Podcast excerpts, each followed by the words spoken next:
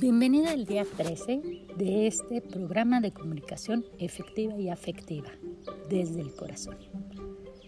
El tema del día 13 es conecta para decidir. Dedica unos minutos, los que necesites, para una oración desde tu corazón, desde esas creencias que te hacen latir con fuerza tu corazón. Y mientras yo te platico qué dice en Timoteo 1. El fin de nuestra predicación es el amor que procede de una mente limpia, de una conciencia recta y de una fe sincera. Por haberse apartado de esta línea, algunos se han enredado en palabrerías inútiles. Pretender ser maestros de la ley cuando en realidad no entienden lo que dicen ni lo que hablan con tanta seguridad.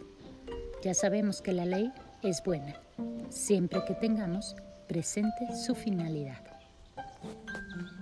Vamos a la reflexión.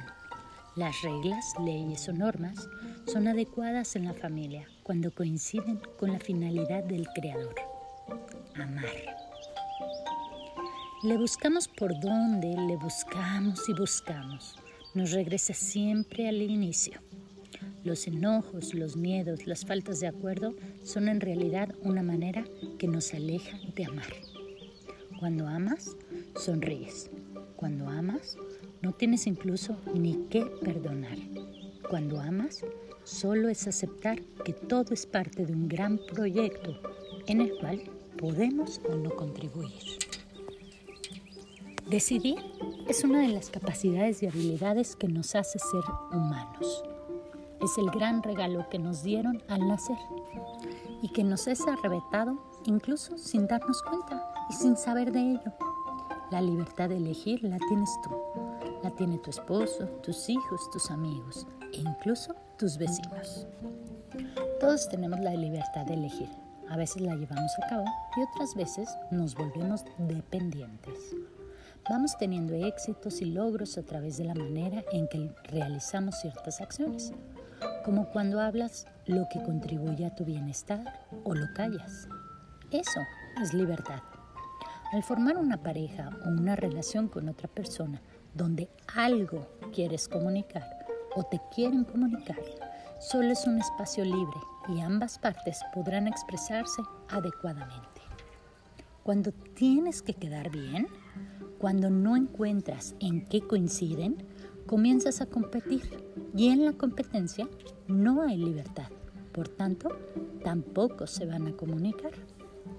Cuando compites, están buscando a ambas partes tener la razón. Y teniendo la razón, difícilmente se conectarán con el corazón. En la competencia, alguien gana, por tanto alguien pierde. Y si algo querías comunicar, la conexión va a desaparecer. Cuando alguien pierde, ¿crees que va a escuchar desde la abundancia, de la comprensión o desde la escasez? Siempre que crees que ganas es una verdadera ganancia. Puedes quedarte con la razón y muy lejos del corazón. Si algo vas a decidir e involucrar en cierto momento, aunque sea por un segundo, a alguien más, toma en cuenta su posición. No sea que por tú ganar, seas tú quien más interferencia pones en la conexión. ¿Recuerdas el ejercicio de preguntar QQR, ¿qué quiero realmente? Del ejercicio 7. Es más útil de lo que crees porque te ayuda a amar. Si algo vas a comunicar, decide primero qué quieres realmente comunicar. Si un deber ser o tu manera de amar. Si una necesidad y pedido de ayuda o un amor incondicional que ama a la otra persona como es. La acción del día. Antes de comunicar, que tu intención sea identificar, clasificar, ordenar, limpiar y practicar lo que te lleva a amar.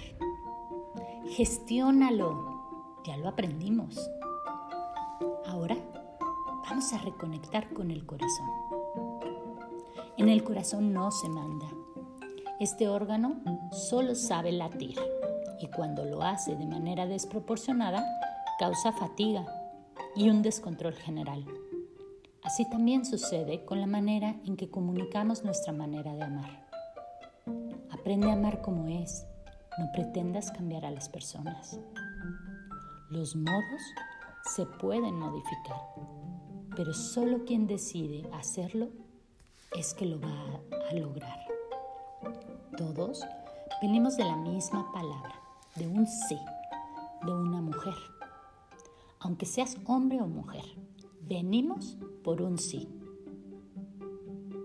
Entonces, ¿por qué no buscar la manera de coincidir y decir sí? Encuentra lo que la otra persona quiere. Quizá es tan sencillo como un abrazo, una mirada o tan complicado como un silencio. Y ser cómplice para juntos encontrar un camino en el que puedan amarse y aceptarse. Soy Carla Maldonado de Personas con Amor.